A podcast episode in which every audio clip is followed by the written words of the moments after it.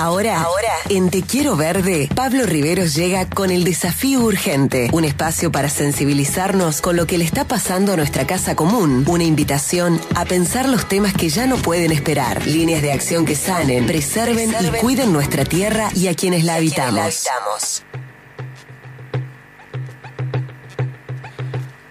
Pablo Riveros anda de campaña, hay que decirlo porque no tenemos nada que ocultar. Se lo vio en las redes sociales junto al presidente Alberto Fernández y claramente está apoyando al FDT. Nosotros lo tenemos en el equipo de TQB y es un gusto y un honor que así sea porque más allá de la afiliación política o el apoyo que Pablo o cualquiera de nosotros quiera dar o hacer, lo importante es ser buena gente y predicar con los ejemplos. Si no, vayan a conocer el pueblo que preside. Entérense de las políticas de Estado en materia ambiental que tiene Villa Ciudad Parque y después, y después me cuentan. Esta semana fue su cumple y hoy en su columna El desafío urgente nos va a hablar de soberanía y economía verde. ¿Cómo le va, amigo?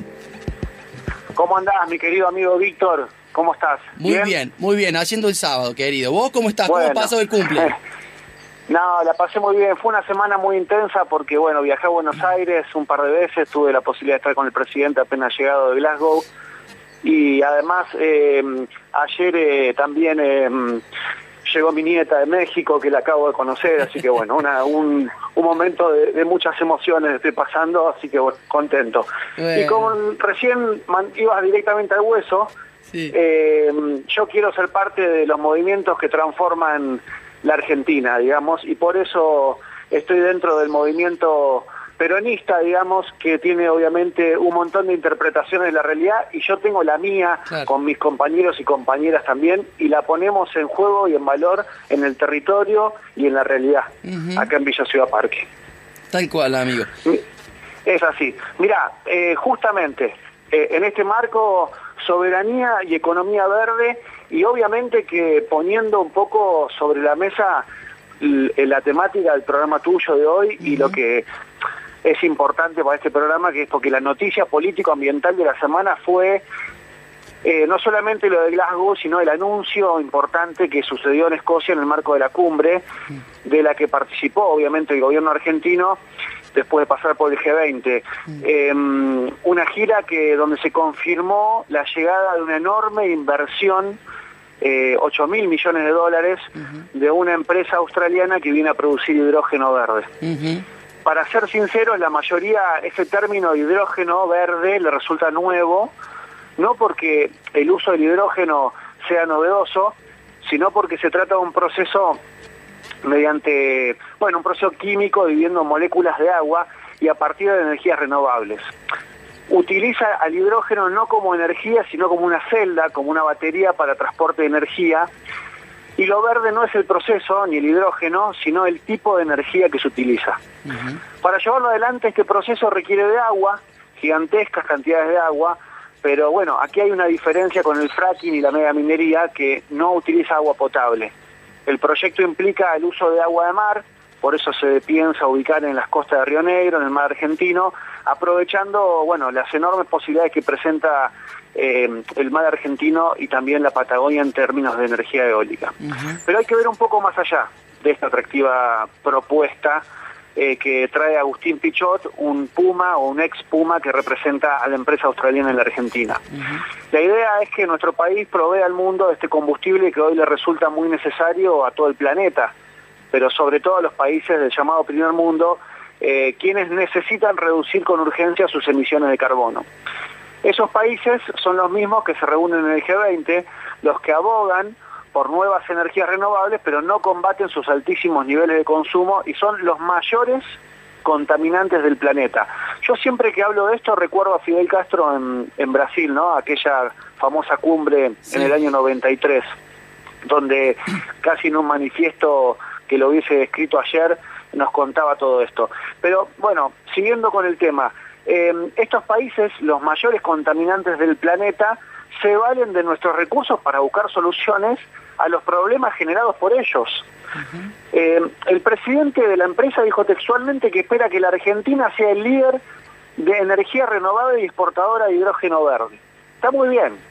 pero exportar sin pensar antes en sustituir importaciones es seguir resignando soberanía a cambio de intereses verdes, pero verdes en tono de dólar, no de naturaleza.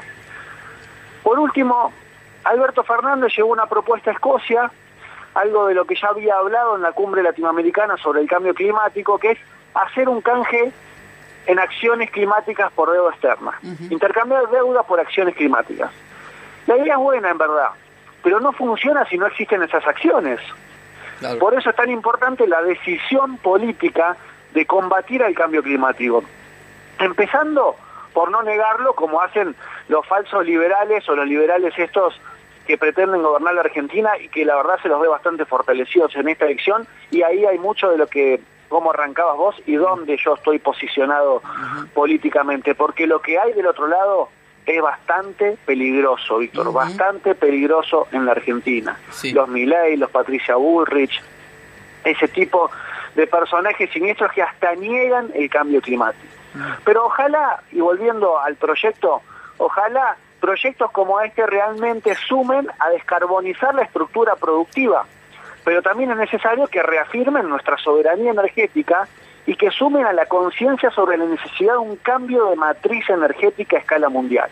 Porque este tipo de propuestas, y acá viene lo, lo interesante del tema, este tipo de propuestas nos están demostrando que las demandas de buena parte de la sociedad y de los sectores políticos como el nuestro o como los oyentes de tu programa, que ya están hablando muy fuertemente sobre la necesidad de cuidar el planeta, estas demandas están siendo interpretadas por el poder financiero.